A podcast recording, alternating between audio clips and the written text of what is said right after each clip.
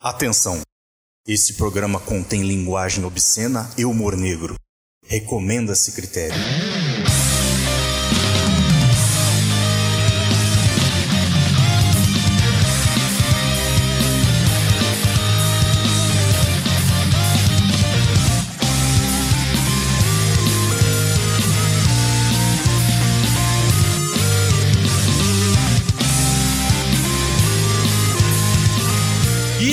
Começando aqui o quinto episódio do Retro Games Brasil. E no episódio de hoje nós não temos o carioca, o que significa que todos podem ficar tranquilos com as suas carteiras. Aê. Viva! Ninguém precisa guardar a carteira. Eu não sei de vocês, eu tô até com um tênis Adidas aqui hoje, porque quando a Aloha vai. Vou usar um relógio caro hoje. É, quando a Aloha tá aí, eu uso Havaianas ali, ó, aquela Havaianas, É, eu vou gravar pedreiro. podendo mexer no meu celular, bem tranquilo. Isso, tudo aí. E também eu não vou ter muito trabalho na edição. Significa que eu não vou precisar tentar tirar o sotaque carioca dele. É, muito tempo perdido pra tirar o sotaque, Não vai realmente. precisar nem colocar disclaimer hoje, né? É, não. Hoje vai é, ser nem light. disclaimer, é. Isso, vai ser um podcast mais leve, pra, você vai poder escutar na frente da sua mãe. Mentira.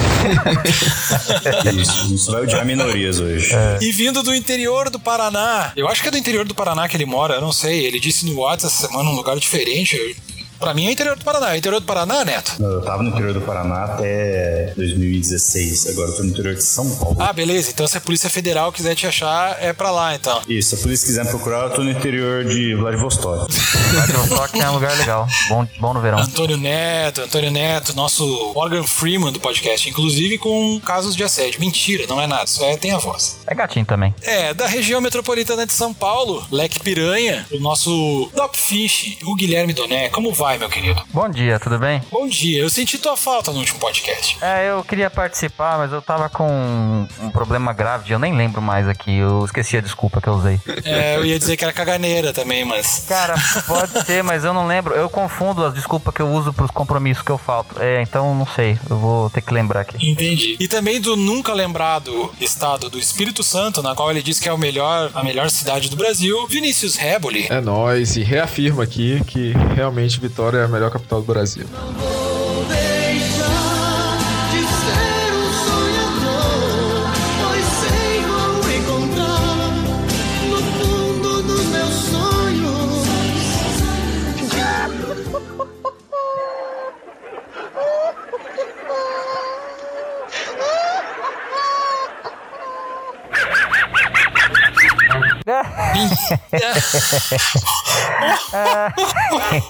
Ai, ai, ai. É, Vou kkk. colocar a risada do Silvio Santos, acho. Põe, põe a risada. Casal Bé. Casal Bé também é uma boa risada pra colocar. É, o Casal Bé é uma boa risada.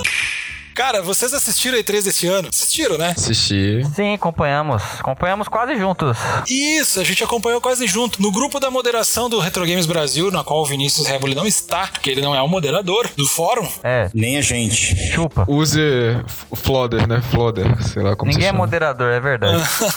É, é que assim, ó, teve alguns moderadores, eu não vou citar o nome, que ficaram com ciúmes deles não estarem fazendo parte do podcast. Pau no cu deles. Isso, e o Reboli fazer parte da equipe do podcast. Eu peguei e. Foda-se.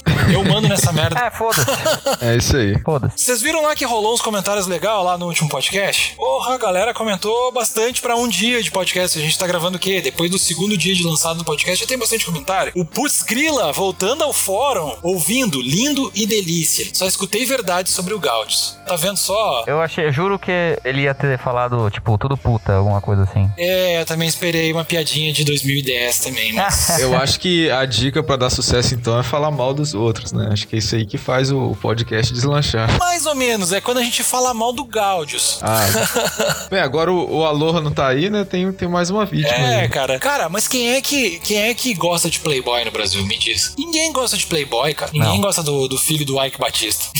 Não, cê, é, você vê ele e você já quer dar um murro na cara, né? Sem motivo. Ele aparece, você fica violência gratuita. vida. Violência gratuita. Que é a resolução dos Exato. vários problemas da humanidade é, é assim. E o Jail também mandou um comentário aqui. Já estão profissionais aí, podcast tá ótimo, parabéns. The Lone Ranger no NES e Sunset Riders e Wild Guns no 16 bits era o top da época. Lone Rangers e Sunset Riders da Konami, saudades Konami. Compartilhamos, Jail, do seu sentimento. Saudades, Konami. Compartilhamos. Realmente. Isso, Konami saudades, saudades Konami. Tem deixado desejar. Isso, é. Saudades Kojima na Konami.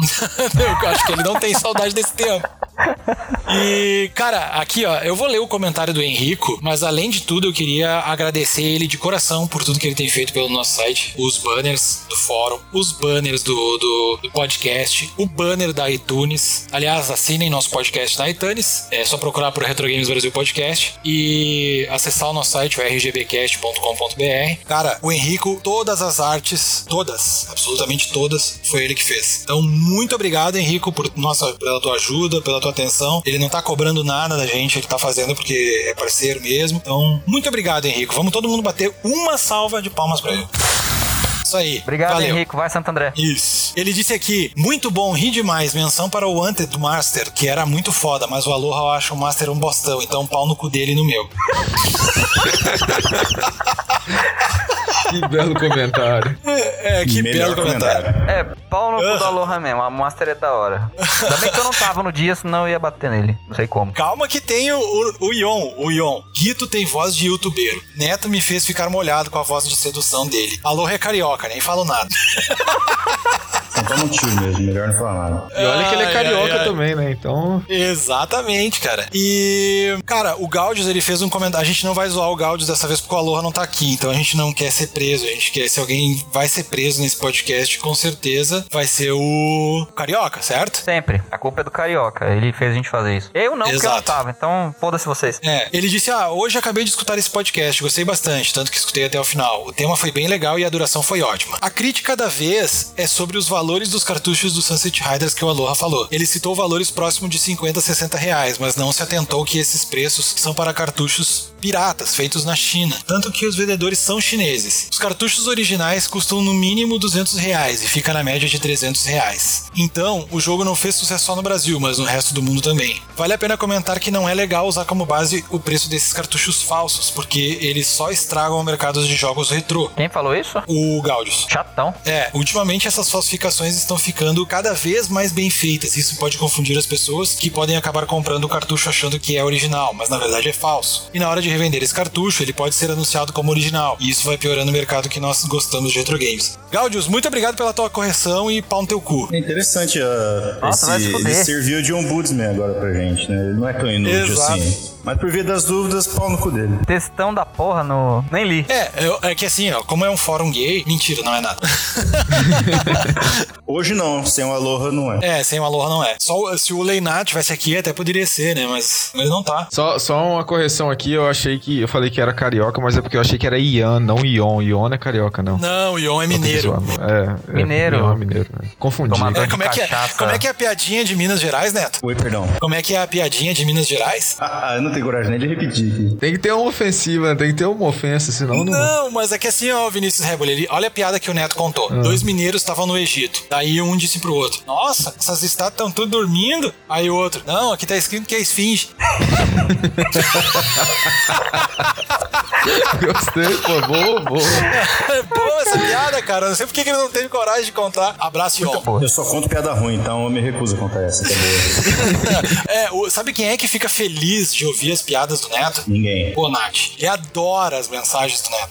Ele odeia tudo que eu escrevo, pelo menos a piada ele gosta. Cara, o Bonatti ele odeia a existência do mundo. Por ele, a gente seria Mas tá certo, né? energia imaterial. Eu, eu, eu não Eu acho acho que ele tá tá certo. errado. Não discordo dele. Não discordo também. A vida é ódio. Só dor e mesmo. sofrimento. Exato. Enfim, se você quiser ter o seu comentário lido, é só entrar lá no Fórum Retro Games Brasil ou no nosso site. Agora nós temos um site com feed. Estamos na iTunes. Oh. A gente foi aceito pela Apple com todo o humor negro que tem direito. Chupa mundo, chupa censura, chupa Bolsonaro. Por que eu tô ofendendo o Bolsonaro, eu não sei. Mas vamos lá. É só entrar no rgbcast.com.br. Vocês podem assinar na iTunes, como eu disse antes. Retro Games Brasil Podcast. Entrar no nosso fórum retrogamesbrasil.com/barra fórum ou nos achar nas redes sociais, tanto no Facebook, que é o Retro Games Brasil Podcast. Lá você já consegue entrar em contato com a gente. Qualquer comentário que você tiver para fazer sobre nossos programas é só mandar em uma das nossas redes aí, certo? It's Ridge Racer.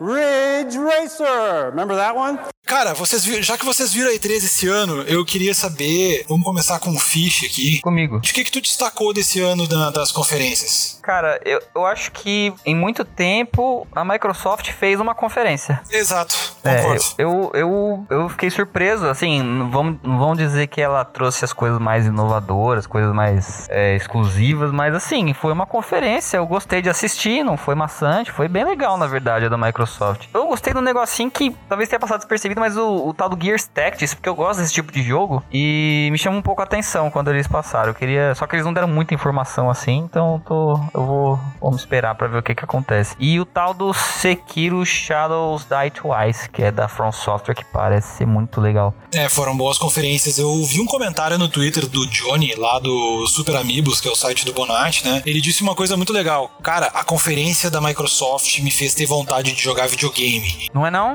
É, não, foi, foi muito boa mesmo. Eu acho que foi, foi uma conferência bem legal, assim, tu assistir aquela conferência e tu sentir vontade de jogar videogame mesmo. sim. Independente da plataforma, independente de qualquer coisa, foi uma conferência boa pra quem gosta de jogos, sabe? Sim, eles mostraram bastante coisa, multiplataforma, beleza, mas mostraram bastante coisa de uma forma que não ficou maçante, bem fluido e, enfim, foi isso mesmo, deu vontade de jogar essas merda. Exato. Uh, Reboli, o que, que tu achou aí da, da E3? Cara, eu também concordo com, com o Dope aí, a da Microsoft foi a melhor, cara. É, eu não gostei da Nintendo, achei que ficou muito focado lá no Smash, né? Foi só praticamente o Smash. Teve outras coisinhas, mas foi um pouco decepcionante. É porque também o que acontece, a Nintendo não tá aproveitando esses eventos, né? Como ela solta essas directs, às vezes ela solta, vai soltando coisinha pequena e pequena, e aí no evento, que é quando gera o hype mesmo, quando a galera vai, tá esperando receber alguma notícia boa, e eles não têm tanta notícia boa assim pra dar, né, cara? E isso acaba, assim, é uma estratégia, mas eu não sei se é uma estratégia correta, entendeu? Eu acho que Sim. isso aí, ele, nesse ponto, eles vacilaram. Mas eu gostei da. A Sony, ela meio que mostrou coisas que já tinham mostrado, né? O Homem-Aranha, ela continuou mostrando mais um pouquinho. The Last of Nada que a Us gente já não 2. esperava, né? É, não foi tão, no- tão novidade assim, né? A Sony, eu achei uma conferência enfadonha, embora tenha tido jogos bons. Não, teve bons Sabe? momentos, é. Aquele do Samurai lá, eu... O Ghost of Tsu- Ghost of Tsushima. Tsushima. Isso, Ghost of Tsushima, Tsushima. Esse aí pareceu muito bom mesmo. Esse aí foi um, um joguinho que, que me Eu animou. não conhecia, parece que eles tinham anunciado antes e, e depois mostraram no trailer 3, mas gostei muito, não, não, tinha, não, não tinha conhecimento desse jogo não. Uhum. É, é que o formato da Sony, da conferência da Sony, foi uma droga. Nossa, foi horrível, meu Deus. Quebrava, tu, tu, tu olhava um trailer e te empolgava, assim, daqui a pouco voltava pros caras comentando boring, assim. É, meu, ninguém quer ver os arrombados comentando. O pessoal quer ver três pra ver jogo, ver, Exato. ver tecnologia, ver coisa que impressiona, né? Ninguém quer ficar vendo três, três patetas.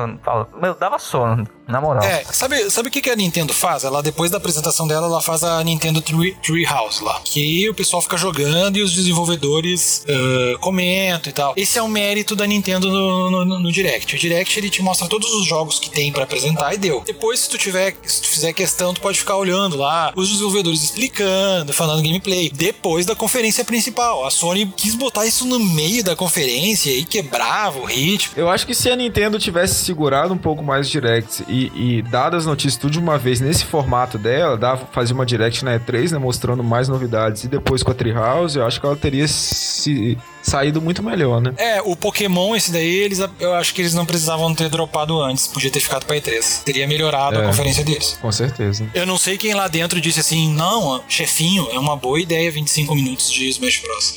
Sabe? A Nintendo anda com os próprios pés nela, tipo, no sentido de ela faz o que ela quiser e foda-se. Quase sempre foi assim, né? É, É.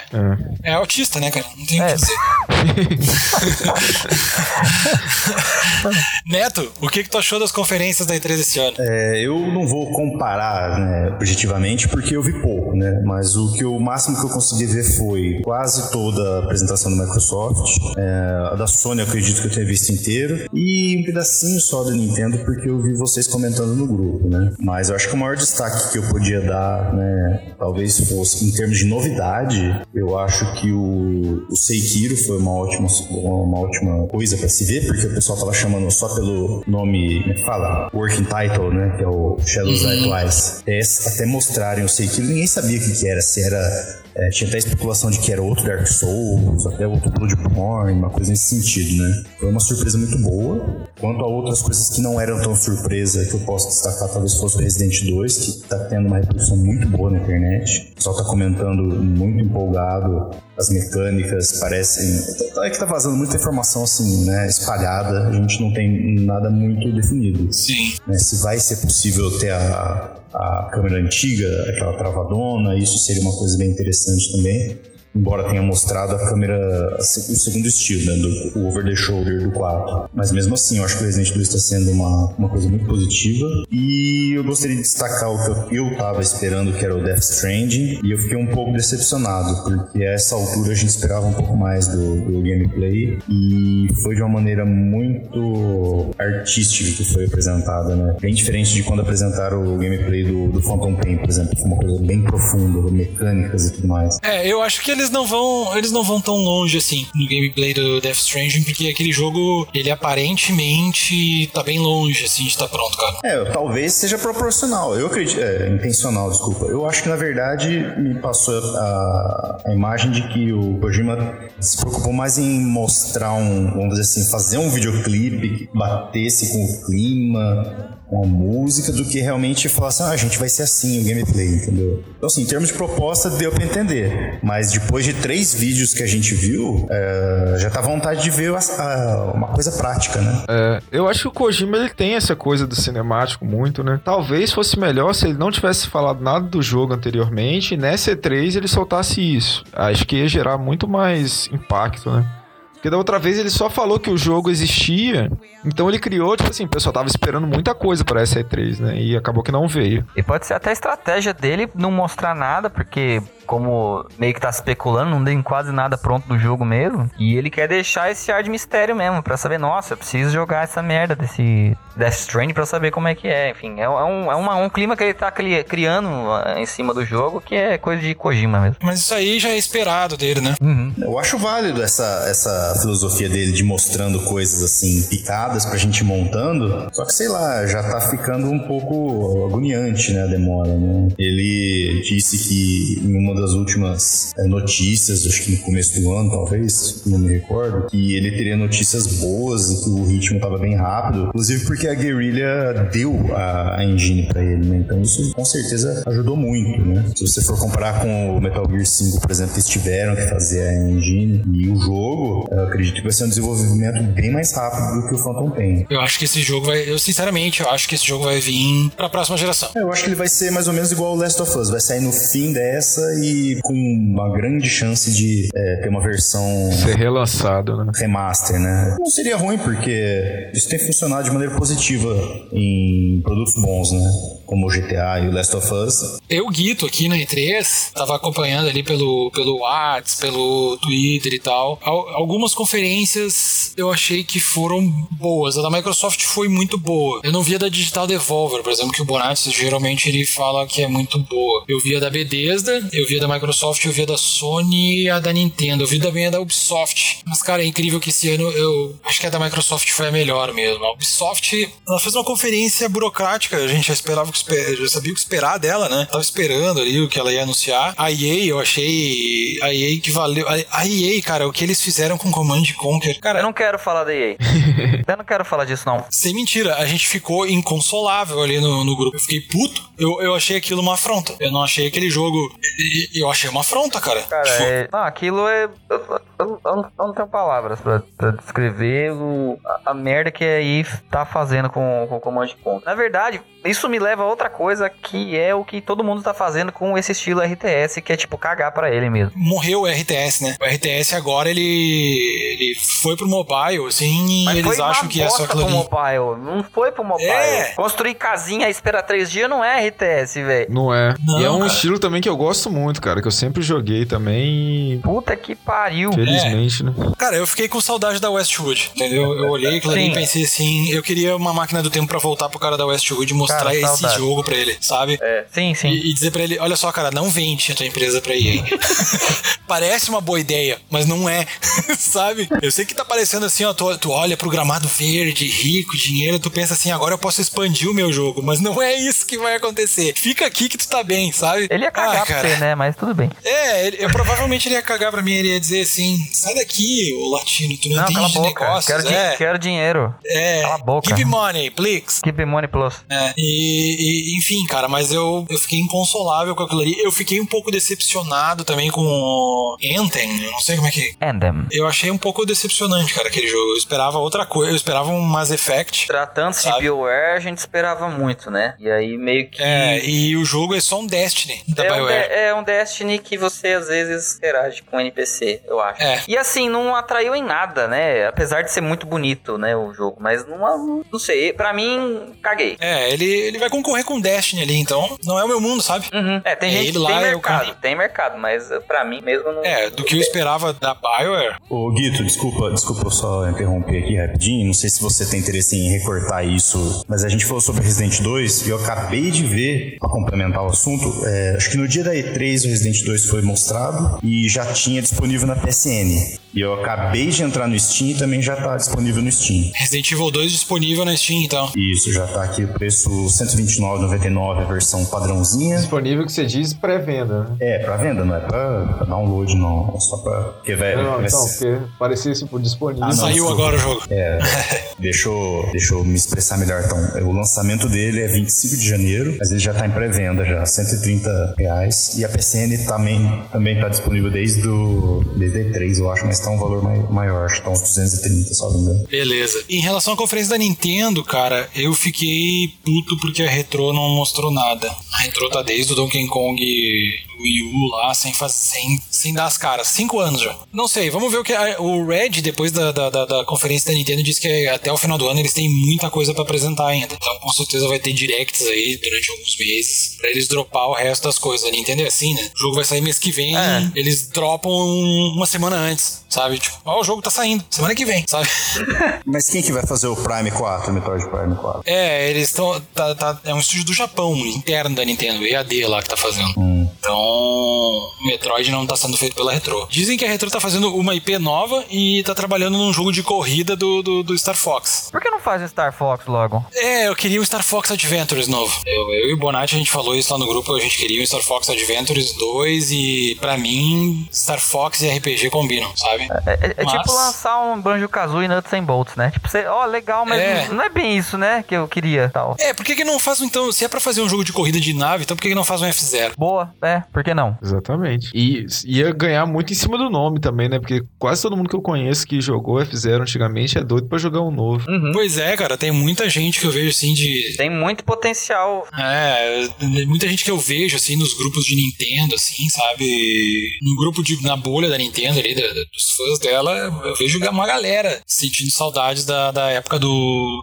do F0 mesmo, que o último foi pra GameCube, cara, já faz muito tempo. Eles tinham que lançar pelo menos um pra, sabe? Uhum, pra, pra, pra mais moderno, com mecânica nova. Ia, ia vender sim, nem que se fosse só digital. É, exato. Pô, faz, faz alguma coisinha ali legal. Pro, o Switch tá, tá com vendas boas. Então, Sim, faz, faz um arcadão F0 com multiplayer local, nossa, é venda certa. é isso aí mesmo, com certeza.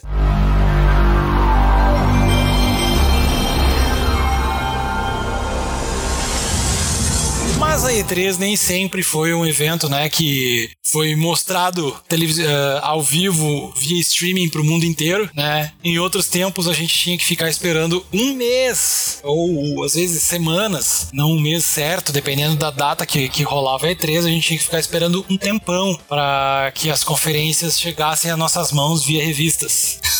e É eu lembro que, assim, falando sobre a, a história da E3 agora, né, que é a nossa pauta principal, ela foi criada em 95 pela IDSA, que é a atual ESA, com uma parceria de. Eles fizeram né, uma parceria com uma empresa de eventos lá e começaram a fazer uma coisa, uma feira, assim, pra tecnologia, videogame, essas coisas assim. Nasceu, né? A primeira edição dela foi em 1995, do dia 11 a 13 de maio, lá em Los Angeles, no Convention Center, lá no mesmo lugar. E as empresas, naquela época, era mais dominada pelo Japão, né? Capcom, Nintendo, tinha a Sega também, que apesar de ser a Sega é americana, mas ela. Saudosa SEGA. É, a Sega na época Deus a tenha. ela era uma empresa de, de hardware mesmo, lançava videogame e era radicada no Japão. Cara, a primeira E3 já teve anúncio de consoles, né? Teve o Sega Saturn e a Sony ainda não tinha um videogame no mercado, mas ela anunciou o PlayStation, uma novata ali, um estranho no ninho ali. Vocês lembram, assim, dessas coisas de 95? Acho que o Rebel não, porque o Rebel devia ter uns 5 anos. Mas, mas o Fish, assim, tu, tu lembra da- da- da- de ler alguma coisa nas revistas sobre isso, Fish? Cara, da E3, eu não, eu não lembro bem de 95, até porque eu não lembro nada de 95, mas talvez um,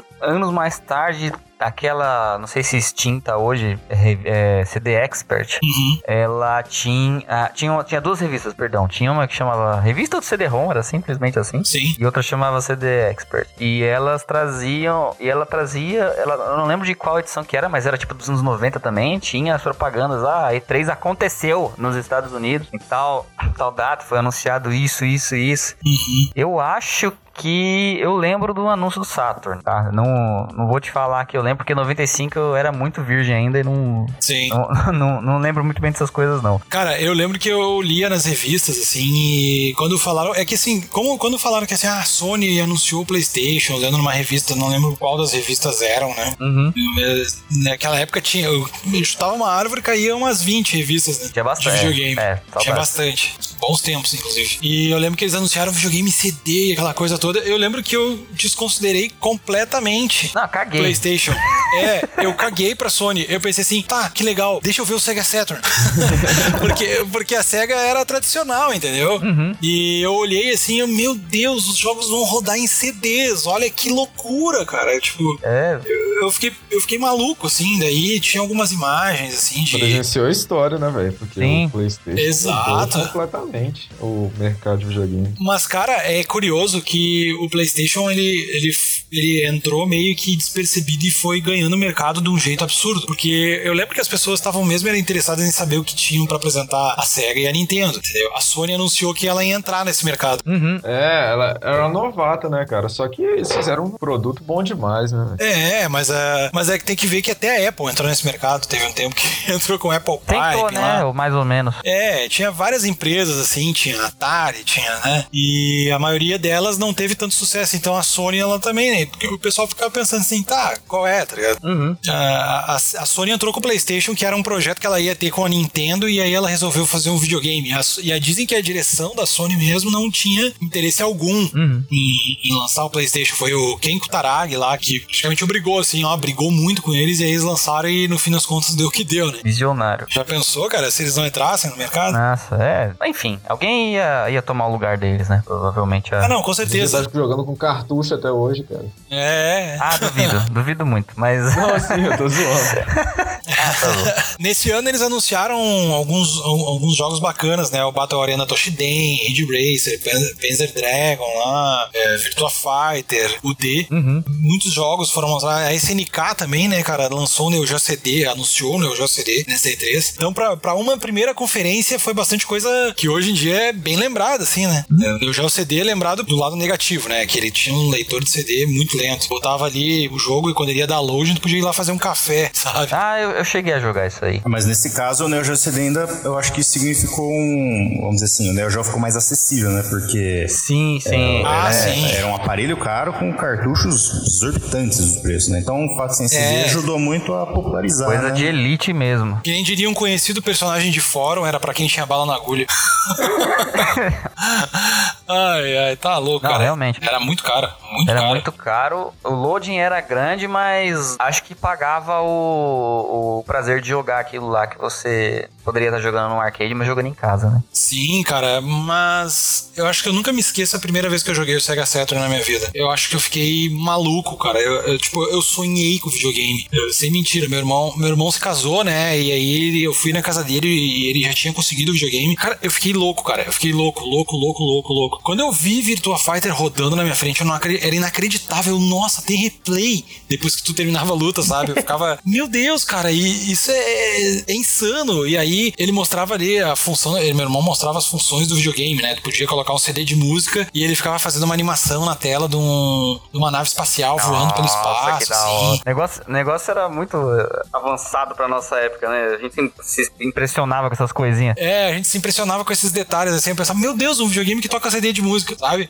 e, e aquela coisa também de, de ter um. Ele tinha um cartucho que, que salvava progresso, e aí a gente ia na locadora, e quando eu, quando eu quando a gente foi na locadora, meu irmão morava numa cidade é, da região metropolitana aqui de Porto Alegre, né? Fui na casa dele, a gente foi numa locadora que alugava jogos de Sega Saturn, e tinha CDs lá de música pra alugar também. Olha só como é que eram as locadoras, né?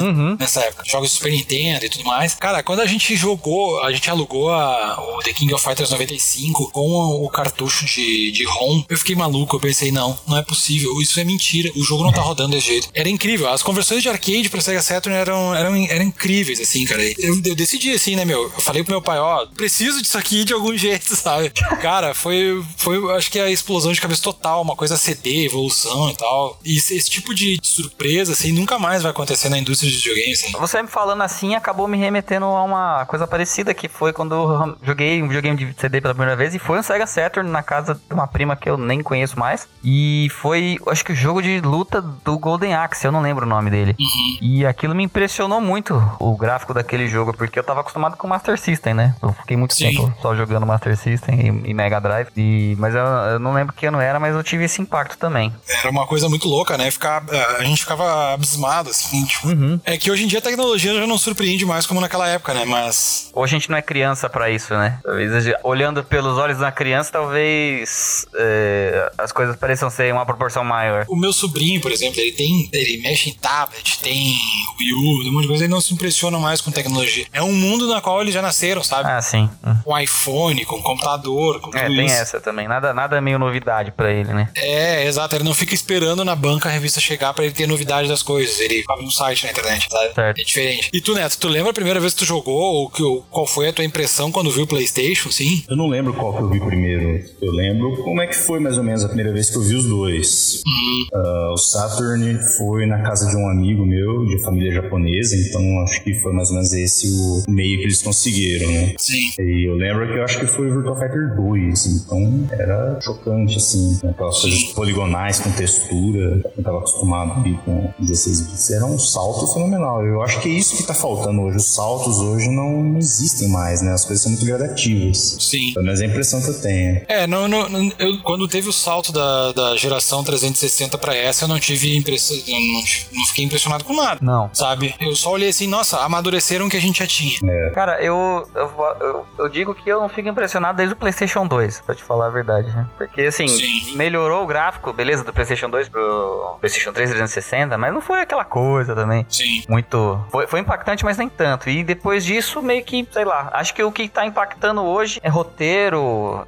O pessoal tá tendo que, que mudar meio que o foco pra poder impactar. Igual o Setsuna Hellblade, aquela do. Uhum. da menina que tem, fica ouvindo voz e tal. Então a pessoa, a- a- as empresas, hoje em dia, não- com gráfico, elas não impactam mais. Tem que impactar de outras formas, com roteiro, com outras formas de É, jogar. outra coisa que eu acho que, que também faz que, que o gráfico não impacte tanto é que hou- houve muitos downgrades, né? Que a gente vê aquele trailer, aquele jogo maravilhoso e que você fica já, pô, tô doido pra jogar, quero ver como vai ser e tal. E quando chega é bem pior do que, do que apareceu nos trailers, né? Sim. Isso, isso eu acho que quem, pra gente que acompanha já há algum tempo, isso aí já mudou o psicológico. Hoje em dia você vê, eu pelo menos, eu vejo um jogo que é muito bonito, já fico, ó, nem fico tão animado não, que eu já sei que tem uma chance, assim, quando ele é muito acima do que a gente tá acostumado a ver no console, eu já sei que tem uma chance de aquilo ali não, não vai ser bem assim, vai dar uma diminuída, a textura vai mudar, alguns efeitos de partículas vão diminuir, então eu já fico meio com o pé atrás, então acho que por isso também também, bem, pelo menos pra mim, o gráfico já não me impressiona tanto. É, exatamente. Isso aí é uma coisa que é verdade. Eu lembro que quando o pessoal começou a falar do The Division 2, nessa conferência que passou agora, da, da E3, a galera tava dizendo ali: olhem bem como é que tá o jogo agora pra depois vocês não, não ficar chateado com downgrade, porque com certeza vai ter, sabe? Ah, a Ubi, né, nem falar nisso. O Watch Dogs foi uma diferença,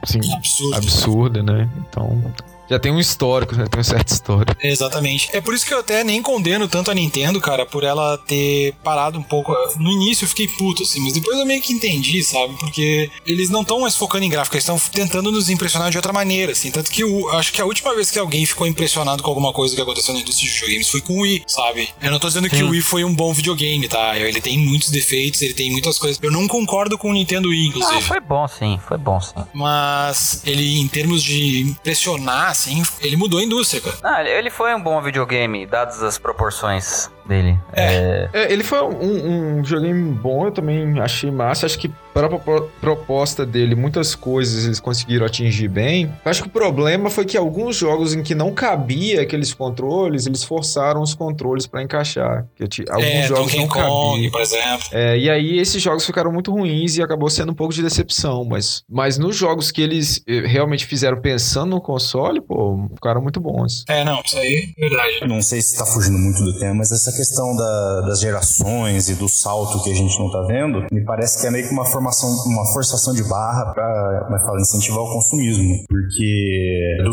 do PlayStation 3 pro 4, por exemplo, demorou, depois de lançado o Play 4, demorou um tempo pra gente realmente se convencer. Acho que foi no Bloodborne. Bloodborne demorou o quê? Um ano e meio pra sair? É. sabe? Então, assim, eu acho que eles forçaram um pouco a barra assim, de lançar antes do que realmente precisava para poder combater pirataria, para poder gerar consumo, para poder manter um, né, sei lá, é, as rédeas ali de trocar, não sei. Mas e agora também a gente tá vendo pela primeira vez uma geração que tá tendo upgrade no meio, né, é, com essa forçação de barra de resolução.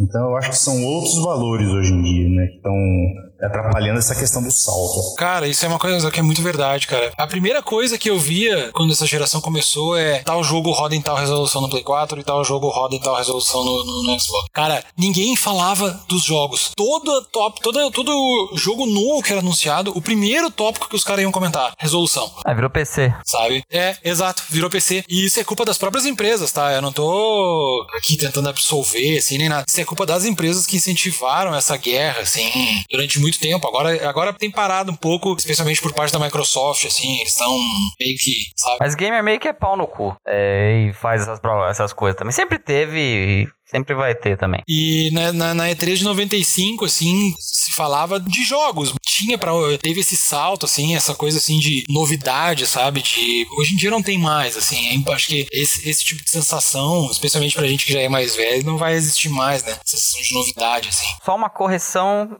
O nome do jogo que eu falei é Hellblade Senua, Senua Sacrifice. Não é. Eu falei Setsuna, nada a ver. É Senua Sacrifice. Podem jogar.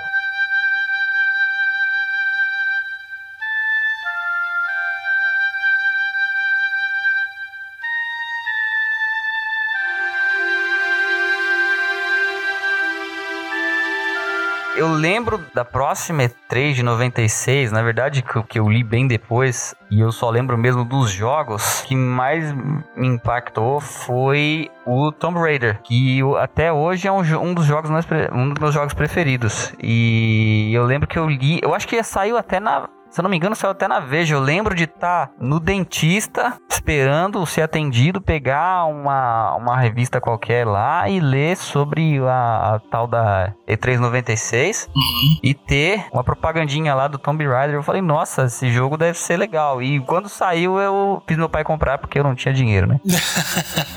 E daí foi paixão à primeira vista, né? Aquilo pra mim, que eu era na época um jogador mais focado em, em PC mesmo, não tinha Playstation, não tinha, eu só tinha o Master System, Sim. Mega Drive jogava na casa dos outros. Então aquilo pra mim foi uma explosão de cabeça, né? A, Lara Croft fazendo todas aquelas acrobacias, sacando arma, matando o bicho, pulando, escalando. Falei, caralho, não tem como ficar melhor que isso, meu Deus. E também foi o foi o ano do Nintendo 64, né? E na verdade Ultra o ano 64. o Ultra 64, é. Ultra 64 que virou assim, Nintendo 64 e aí teve avalanche de jogo com nome ponto .64. Exato. Cara, eu acho que da E3 de 96 e o que me impressionou, eu lembro que eu joguei o Tomb Raider numa demo, num CD demo. Antigamente tinha isso, né? CD demo com trocentos jogos ali, tu jogava um pouquinho de cada um. E eu lembro bem que eu nunca, eu nunca me esqueço, cara. Eu tava jogando esse Tomb Raider e eu fiquei impressionado, assim. Mas logo uns dias depois, isso já não é mais 96,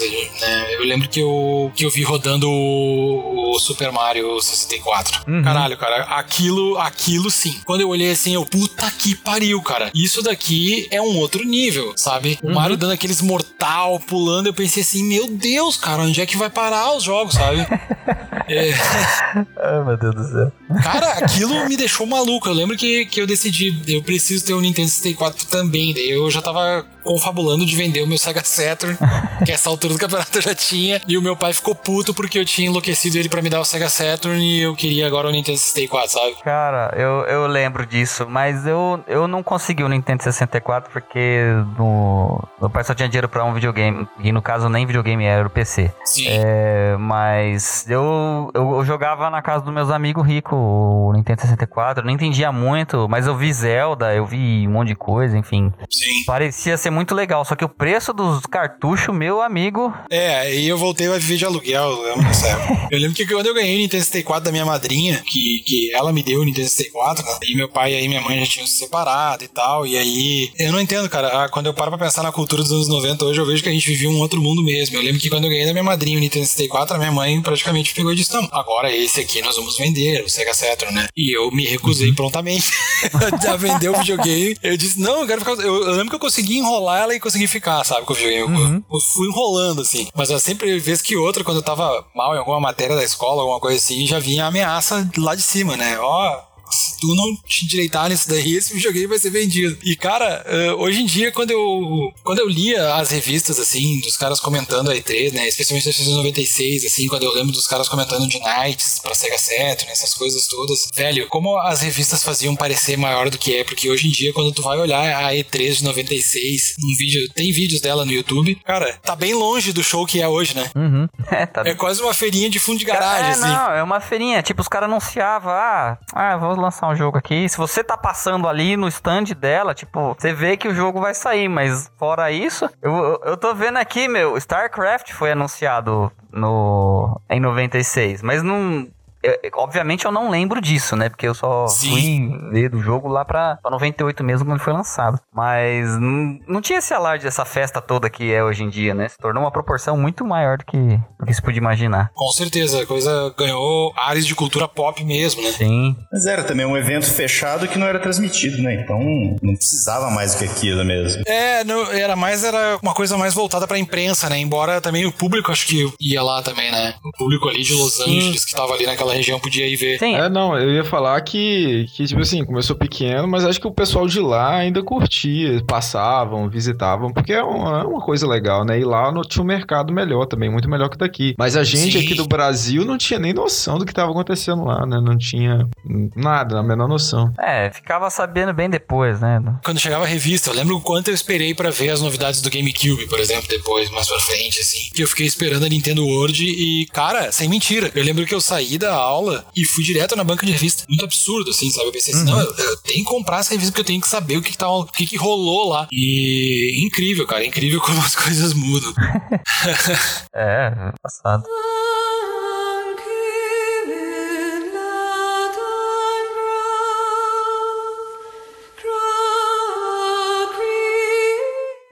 Bom, a E3 seguinte, de 1997, ela precedeu um ano histórico até hoje, né? Porque o ano de 98 é tido como um dos mais espetaculares em termos de lançamento, né? Ô Neto, uma pergunta antes que tu, te- antes que tu continue. Uma pergunta pra todo mundo aqui. Vocês só me respondam sim ou não. Teve, depois, de- depois do ano de 98, teve algum outro ano que poderia se chamar de 98 também? Eu acho que o pessoal discutiu muito do ano passado ser muito legal também, mas eu acho que são em critérios diferentes.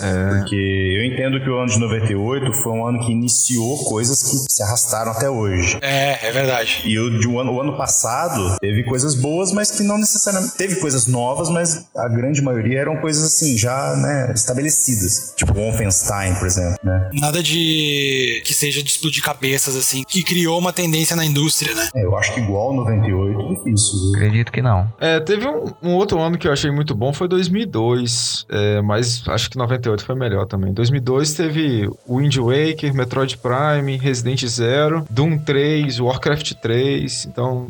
é, são jogos que eu gosto muito, mas... É, sim, foram apresentados, né? Mas, assim, Sim. 98 acho que foi melhor. É, dessa convenção de 97, daí teve lançamento em 98 também. Eu acho que o destaque meu seria Half-Life, né? Um- Half-Life é complicado também de precisar o anúncio e lançamento, porque ele teve várias etapas, né? Mas Half-Life é considerado nessa época também. Um Unreal trazia uma tecnologia de texturas ali absurda, você enfiava a cara na parede e continuava lindo aquilo.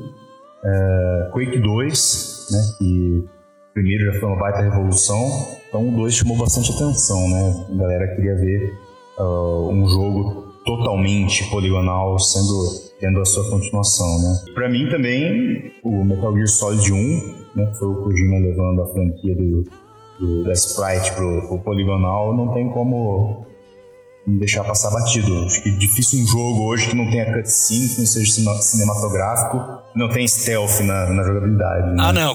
Ele mudou. Esse jogo aí mudou o mundo dos jogos, assim, de certa forma. Em termos de narrativa também, né? É, ele inventou pouca coisa do que tem lá, mas ele juntou tudo num pacote que hoje em dia parece que são todos, quase tudo que tem no primeiro Metal Gear Solid, né? Exatamente. E tinham umas coisas geniais também no, no Metal Gear, que é aquele negócio do... Você tá enfrentando lá o... Acho que é Mantis, né? Psycho Mantis. É, ele lia o seu memory card, era como se fosse ler sua memória, né? E aí ele conseguia prever os seus movimentos. Nossa. E eu lembro que da primeira vez que eu joguei isso aí, eu fiquei muito tempo e eu falei, caramba, impossível, que difícil, não sei o que lá, não sei o que lá. Depois que eu descobri, você tinha que tirar o memory card lá do, do videogame, né, do PlayStation. E aí ele não conseguia mais ler sua mente, ele ficava impressionado com o seu poder mental e aí você conseguia lutar contra ele justamente. Então, assim, é uma coisa genial, cara. Eu acho isso, assim...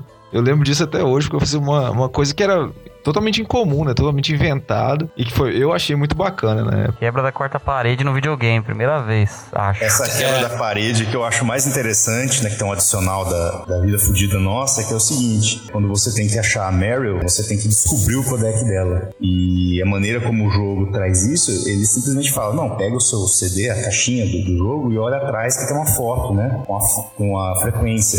Só que naquela época a gente provavelmente pegava um jogo pirata, Pirata. solto e tomava no cu, né? Porque não tinha lugar nenhum pra olhar, né? Acho mais engraçado. Se pode aí, otário. A, a importância das revistas aí, né? É, meu? ó, É, ó. pirateiro nem a gente, ó. Pirateiro nem a gente tem que se fuder, né? Viuvinha pirateira, que nunca viu o Omar. Nunca viu Omar? É, e eu ia dizer, né, meu, que mal sabia o Kojima que quando ele criou esse jogo em 97 ia ter um, um pi dando bote aqui no Brasil, né? Lá no interior do Paraná ia ter um cara que fica, ia ficar com uma parada piscando aqui, ó. Estragou a vida do cidadão ali, ó. O garotinho tava engrossando a voz pra ficar parecido com o Cid Moreira. Alguém tem que chegar no Twitter e dizer pro Kojima, Kojima, se um dia tu estiver passando problemas com para conseguir sexo, tem alguém aqui que Não, brincadeira, brincadeira. Mas eu lembro Não, que é uma das sério, coisas que Cara, eu lembro quando eu, quando eu joguei Metal Gear pela primeira vez no PlayStation, foi numa locadora, porque o PlayStation sempre foi um videogame meio frio pra mim, assim, sabe? Na minha visão, assim. Eu olhava ele, e até hoje isso acontece comigo no PlayStation, cara. Eu olho os jogos, eu acho todos sensacionais. Eu vejo a, a máquina, eu vejo tudo, eu acho, nossa, que legal. Mas eu acho muito legal ficar olhando as pessoas jogar, sabe? Eu não tenho aquela vontade, assim, eu não me dá aquele tesão de cachorro de eu pensar assim, não, eu tenho que comprar essa merda, por exemplo. Não fica com o piscando quando eu vejo um Zelda, por exemplo. É diferente, entendeu? Porque Quando eu vejo Zelda, eu, eu penso assim, ah, eu tenho que vender o meu gato pro mercado negro, eu tenho que vender meus órgãos, ou porque eu tenho que jogar isso. Já não é assim com a Sony, sabe? Nem no Final Fantasy? Não, cara, Final Fantasy não também. Eu sou, eu sou mais assim com Xenoblade. Eu vejo Xenoblade e eu penso assim, ok, eu. Preciso dar o cu pra jogar. É, como, co- qual será dos dedos que vai ser menos necessário aqui, sabe? Pra eu dar aqui dedo. Sem jogar também vai dar, né? Então tanto faz. É, também. E aí, assim, quando eu joguei o Metal Gear a primeira vez, eu nunca me esqueço que eu fiquei impressionado. Eu assim, caralho, botaram um cigarro no jogo. que tu podia fumar. Lembra? Tipo, o bagulho mais improvável que existe. E era útil, né? Esse é o E era. u- Não, eles não botaram a mecânica ali só pra te fazer balaca ali, sabe? Era útil, assim, tu fumava o cigarro e. Sim. Você usar tranquilizante antes de usar sniper também era o tipo de coisa que era fora da curva, né? Fora do É, comum. cara, derru- É, derrubava Sim, boneco, é. assim, nossa. Coisa muito avançada pra nossa cabeça de criança idiota. E eu fiquei olhando assim, cara, eu, meu Deus, eu olhei o cara, eu disse, cara, peraí, acende o cigarro de novo. Eu ficava, eu ficava o tempo inteiro pro cara que tava jogando na locadora, tá ligado? Ainda bem que o cara não se irritou comigo, ele podia ter olhado pra mim e dizer assim, pô, cara, vai tomar teu cu, tá ligado? Bota uma hora pra ti e joga essa merda. e, e não, assim, mas cara, eu acho que a galera entendia naquela época que tudo isso aí é impressionável. Eu lembro que, nossa, Metal Gear, olha, foi uma grande, eh, uma coisa que, que explodiu cabeças, assim. e Não, não, não, não cheguei a jogar depois, cheguei a jogar no, no remake, né, dele, que saiu pra, pra GameCube, mas não, mas não lembro de, de ter pego um PlayStation depois, emprestado, alguma coisa assim, só pra jogar. Eu não lembro se foi em 97, se já tinha esse jogo, que era o Wipeout. Não lembro se foi nesse ano que eu joguei. Alguém lembra de que Wipeout. ano é o Wipeout? Não lembro. É, cara, eu lembro que eu joguei esse jogo e eu achei ele sensacional, mas eu não lembro se foi anunciado na E3. Acho que provavelmente foi anunciado na E3 e depois foi lançado, né? De qualquer maneira, é um jogo que me marcou nessa época aí também, do, do PlayStation aí. Ninguém falou, mas o um jogo importante foi, foi anunciado em 96. 96 não, 90, é 96. Só pra corrigir ali, ninguém falou do Crash Bandicoot, tá? Esse aí é. Grande jogo. Não, só pra Grande corrigir. jogo. A gente não, não podia seguir adiante sem falar desse jogo, cara. Não. Não, não. Pega o responsável e dá uma surra de, de pau mole nele. É, Tá bom, quem é primeiro? Vou passar meu endereço pra vocês. Foi o primeiro jogo da, da Naughty Dog. Mais alguma coisa que tu queira falar da sobre a E3 de 97, ô Neto? Como Panzer Dragon Saga? É, a gente deixou a cereja do bolo pro final aqui, né? Que é o maior pináculo da tecnologia de entretenimento, que é o Superman 64, né? Nossa senhora, cara.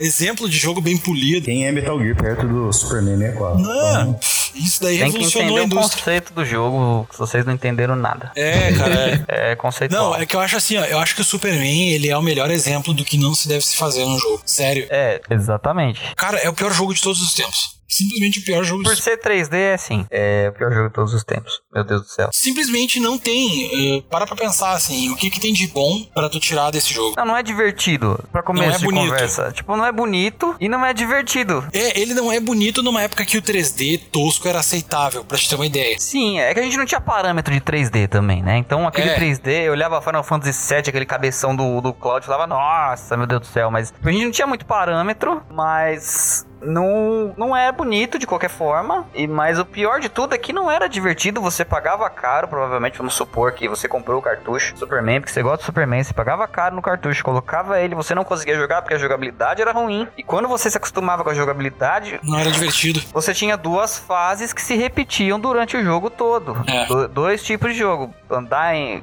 em- dentro de anel e, e salvar alguém no- com 10 segundos de, de, de ação. Essa, essa, res- essa respirada já diz tudo. É, isso aí, é uma bosta. É, e daí também em 97 teve algumas coisas bacanas, como Prey, Star Wars Jedi Night. Jedi Knight, É, Quake 2. é, bastante coisa, bastante coisa boa em 97 e foi anunciado na E3 aí.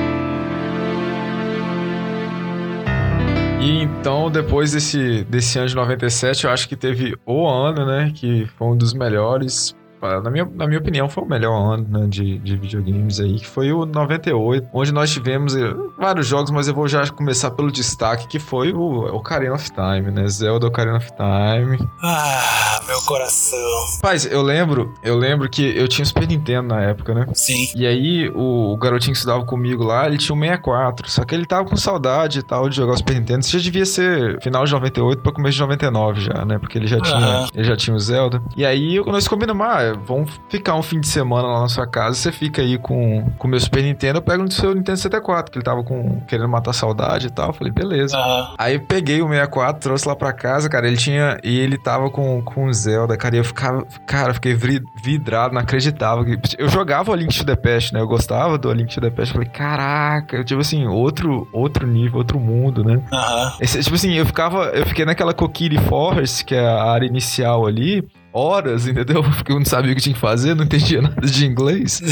não sabia nada de inglês, eu ficava horas ali rodando aquele negócio, conversando com o pessoal. Aí, aí você tinha aquele negócio, né? Você buscava revista pra você pegar detonado, pra você aprender que você não falava inglês, né? Sim. E depois, quando você aprende inglês, você vê que é meio idiota, né? Eles te falam o que você tem que fazer, mas só que você não sabe, você tem que É. descobrir. É, o jogo ele não te fala diretamente, assim, É, o que não, ele mas dá ele, ele te dá a dicas, é. entender, é, ele te dá a entender, Dicas, mas fica é. muito claro, assim, o que você precisa fazer, É, tipo assim, se você. Dá pra você levar se você tiver, né? Mas aí, cara, foi, foi um jogo que realmente me surpreendeu. Totalmente novo. Aquele controle diferentão do 64, né? Também que foi a minha primeira experiência com ele. Caramba, um jogo que até hoje, cara, se, acho que se eu pegar pra jogar, eu, eu me divirto muito com ele, entendeu? Porque é realmente um clássico aí da história. Não sei se vocês estavam na, no meio da console wars desse ano aí também, porque ele foi anunciado e Nintendista já falava, não, esse é o Final Fantasy VII Killer.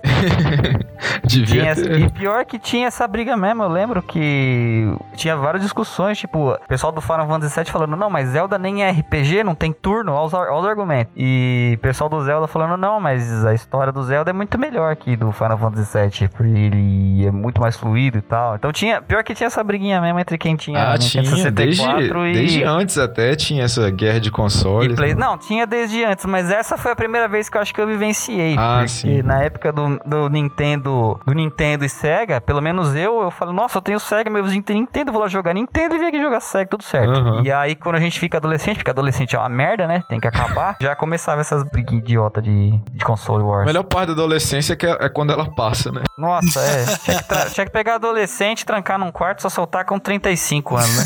É, por aí Não, mesmo. cara, mas eu, eu lembro que a galera, alguma- algumas pessoas falavam, né? Ah, nem tem turno. Nem... Hoje em dia, quando eu paro pra pensar assim, nossa, ainda bem que Zelda não tem turno.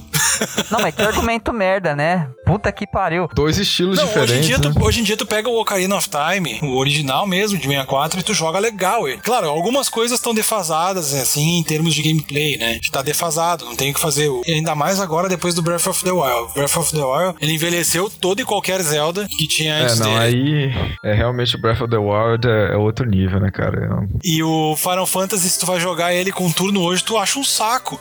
Entendeu? Eu discordo. Eu acho um saco, cara. Nossa. Ah, eu, eu nunca, eu nunca gostei de, desses Final Fantasy mais antigos, justamente por causa de turno. Eu não sou muito fã, não. Mas aí. Não, o turno não me incomoda. O turno não me incomoda, mas o que me incomoda é o Random Battle. Ah, sim, é. Tem um lugar que você não tem como fugir. Ah, é, sei lá. Aí é aquele caso de você, se você jogou na época ou não, eu acho. Porque eu joguei o Final Fantasy VII na época e não joguei o Zelda. Então, pra mim, é mais fácil jogar o Final Fantasy VII. Eu pego... Faz pouco tempo que eu joguei o Ocarina of Time, eu falei, ah, tá... Tá bom, legal isso aqui. Mas assim, eu acho que teria um impacto muito maior se tivesse jogado ele todinho na época. E você falando assim, eu falo, eu prefiro Final Fantasy VII. Se você me der o Zelda do Final Fantasy VII, eu jogo É. Final Fantasy VII. Mas aqui não dá, por exemplo, pra te comparar, cara. Se tu jogar com a mentalidade do Ocarina of Time de hoje, sim, tu vai ver os defeitos dele, entendeu? Exato, mas é exatamente essa ideia do, do Ocarina que eu tenho, porque eu não joguei na época. Eu não tive o. Eu, eu vi o impacto, É. mas eu não joguei ele inteirinho. Eu joguei o Final Fantasy VII na época, cara, acho que até hoje o meu maior problema com RPGs da, da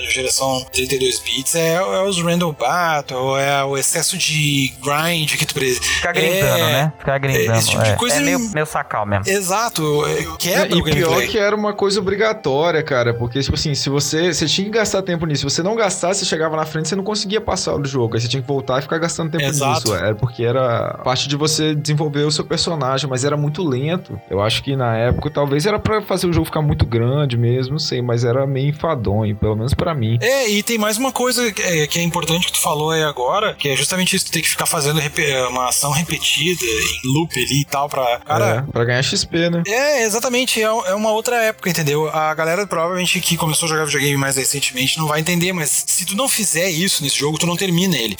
entendeu? Não é que nem um God of War. É. God of War, tu joga, ele vai ter uma parte que é um pouco mais difícil que outra, mas tu vai terminar God of War, entendeu? De Play 2. Vai depender da sua habilidade no, no controle, né? Não Exato. no quanto você. Uma habilidade mecânica, vamos dizer assim. forte. Exato. É. Agora, se tu não grindar em Final Fantasy VII, o jogo olha pra ti e diz: Te fudeu, Magrão, porque eu não vou, te- eu não vou terminar pra ti. Entendeu? É porque o, o, o boss vai te dar one hit e acabou, né? É, Não tem- então. É, não tem trova. Mas tem aquela história também do, tipo, eu só tenho esse jogo, então eu vou grindar essa merda, eu vou evoluir as matérias, eu vou Ah, pegar não, É, é. armas, não é como se tu chegasse no trabalho no outro dia e ficasse pensando, puta, como é que eu vou grindar?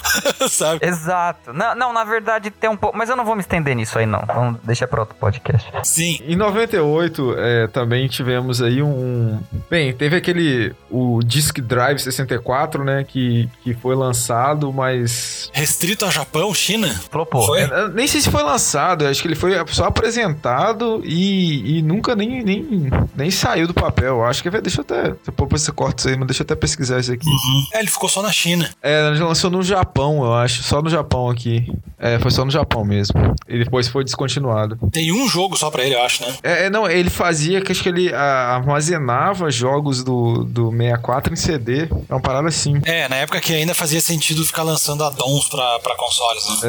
É, enfim. Mas enfim, teve na, na E3 de 98 foi lançado esse periférico, né? Esse DD64, que, se- eh, que foi um fracasso, né? Disk Drive 64 foi um fracasso. Acabou que não deu certo, foi lançado só no Japão. Sim. Mas também, eles também, é, como o Neto falou, né? O, o Half-Life ele foi lançado em meio que etapas, né? Na E3 de 98. Eles lançaram, assim, mostraram uma, uma versão mais estágio final e finalmente lançaram o jogo, né? Por isso até que 98 é conhecido aí como um jogo dos jogos clássicos. Eu acho que o próprio StarCraft, se eu não me engano, foi lançado em 98 também. Foi. Foi mostrado antes, mas foi lançado em 98. Então teve StarCraft, Half-Life, Ocarina of Time. Então, assim, três jogos. Os três marcaram a história, né? Mudaram, revolucionaram, assim, o seu gênero. E teve um, um- um outro jogo aqui, só de curiosidade, que foi lançado em 98. Foi apresentado pela primeira vez. Que ele só foi lançado em 2011. Nossa.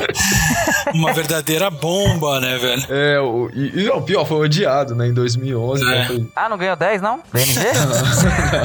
Duke Nukem Forever, cara. Duke Nukem Forever. Que, Ô, que meu caramba. fiasco, né? Que fiasco. Que tristeza, né? Imagina as pessoas, assim, olhando em 98, nossa, eu vi Duke Nukem Forever. Aí as pessoas comentando na escola, assim, quando leram na revista, eu quero muito esse jogo, cara, tomara que saia logo. elas mal sabiam que aguardava por elas ali. Nossa. É, não. Imagina, não, já, já tô preparado, vou, vou jogar esse jogo aqui, já gostei demais dele. Aí o cara espera, espera, E espera. espera. Ele cresce, ele casa, ele tem filho. Ele morre. Aí quando chega o jogo, chega aquele negócio que chegou. Mas acho que quem morreu ficou na vantagem. Não, cara, olha, eu vi gente em fórum dizendo assim, cara, que se foda, eu joguei, sabe? As pessoas, tipo, foda-se o defeito que tenha, entendeu? Eu joguei, eu simplesmente vi isso ser anunciado e finalmente eu pude jogar. As pessoas não se interessam, não, não quiseram saber se teve todo aquele problema que o jogo teve, entendeu? As pessoas tacaram foda-se, eu É, pude jogar. Último grande hype. Foi só pra, é, pra marcar o xizinho ali na lista, né? Já era, mas Enfim, acabou, sabe?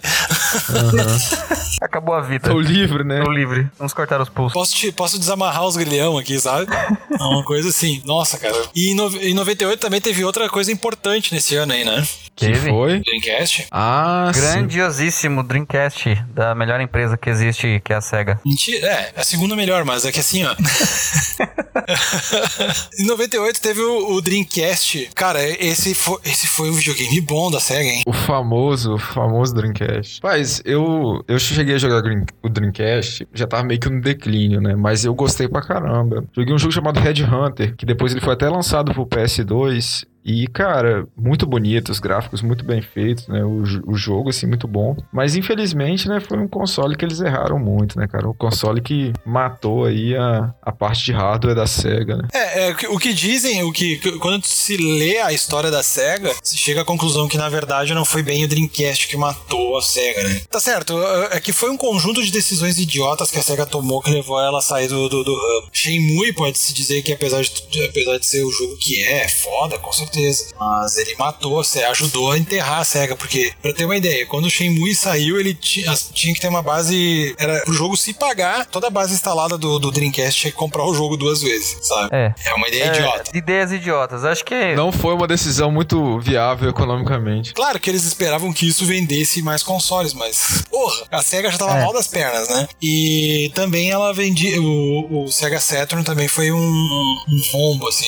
nas finanças da empresa, porque ele era um hardware alienígena. Que ele nunca teve. Quase nunca teve redução de preço na vida dele. Ela foi tomando tapa desde, na verdade, também, né, do, do, do Mega Drive, quando começou com a história de 32X e... Como é que chamava aquele outro lá? Sega CD. Isso. E eram dois periféricos caros, difíceis de instalar e que você precisava ter o Mega Drive pra poder usar. Você tinha que pagar, sei lá, mil reais no Mega Drive, vamos supor. Aí mais mil no 32X, mais mil no Sega CD pra não ter uma experiência assim tão, tão avançada. Então, assim, foi isso, mais o Saturn, mais Shenmue, provavelmente. É, provavelmente o tempo de ouro da SEGA foi o Mega Drive. Sim, ela, no Mega Drive foi o topo dela, começou, um- não vou dizer declínio, vai, foi tipo um, Queda, né? uma linha reta, uma queda que com o Shenmue acabou enterrando uma vez. É, exatamente. Mas a impressão, assim, que eu tive quando eu joguei os. Quando eu vi o Sega Dreamcast rodando pela primeira vez, cara, eu fiquei assustado com aquilo, sabe?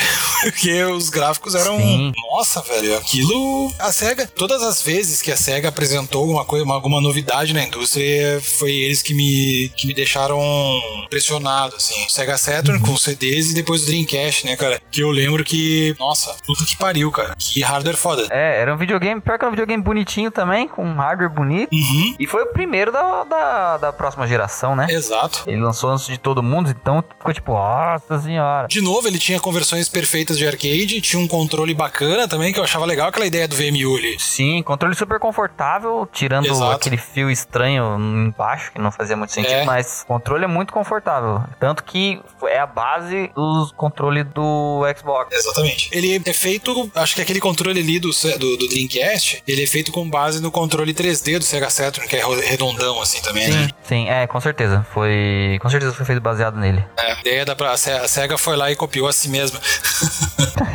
Mas eu lembro também que, que eu achava legal pelo fato dele rodar tudo que é tipo de vídeo, né? Ele rodava uns. Tu, tu gravasse um CD e colocasse uma, ele pra tocar ali em AVI, ele, tro- ele tocava, cara. Uhum. Botava vídeo pra rodar, um monte de coisa. Cara, via foto pelo videogame. Eu lembro que eu achava bem legal a ideia, assim, do Dreamcast.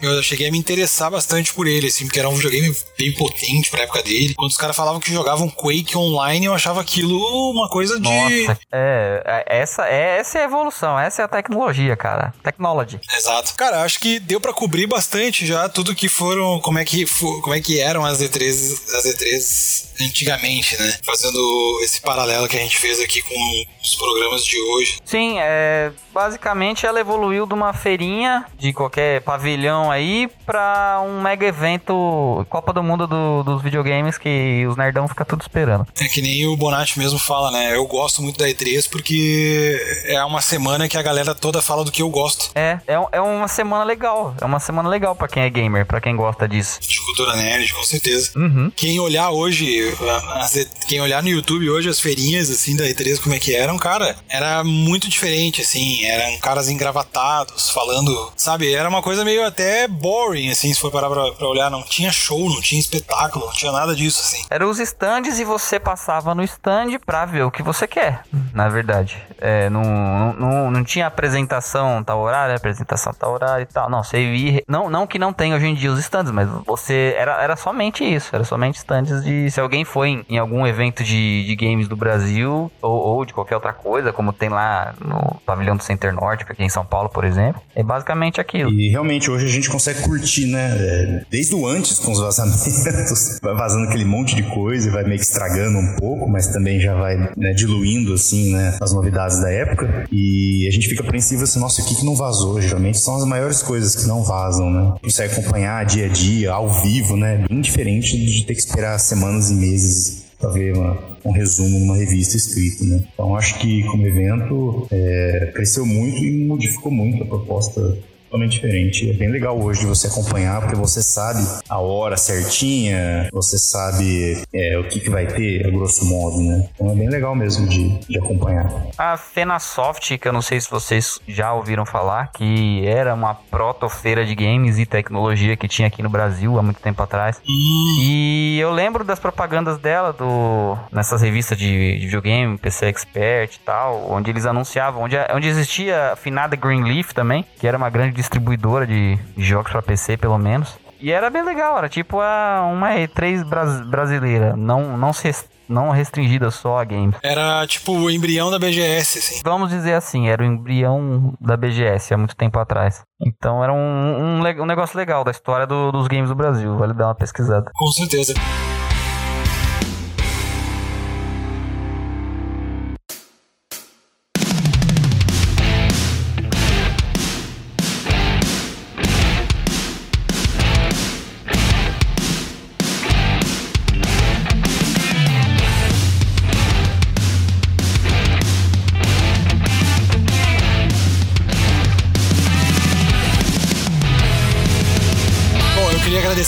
Vocês. A gente vai encerrando o podcast por aqui. O Neto caiu bem no fim da festa, que não chega a ser tão ruim, vai. Tu ir embora bem no- antes da festa acabar, geralmente é uma boa ideia.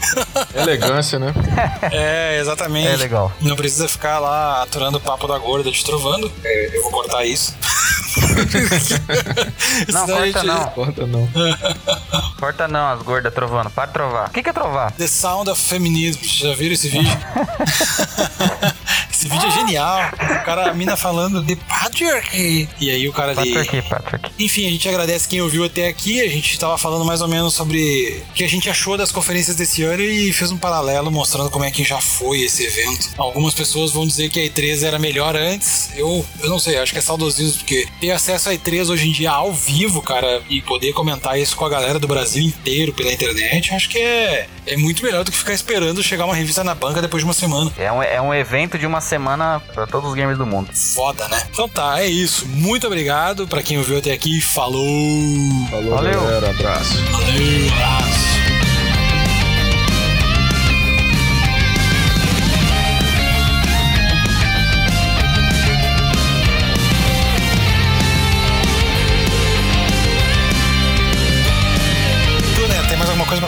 Cara, eu tinha, mas eu esqueci. O Dope começou a viajar na maionese e ele me atrapalhou, então vai se fuder, Dope. Perdão, cara, desculpa.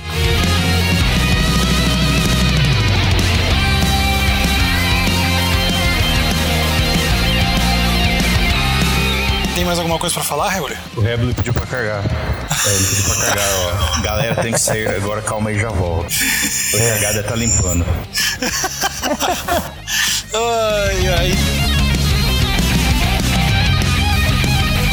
Né? Tô, tô preocupado. Morreu mesmo? Acho, acho, que, acho, que ele, acho que ele morreu mesmo, peraí.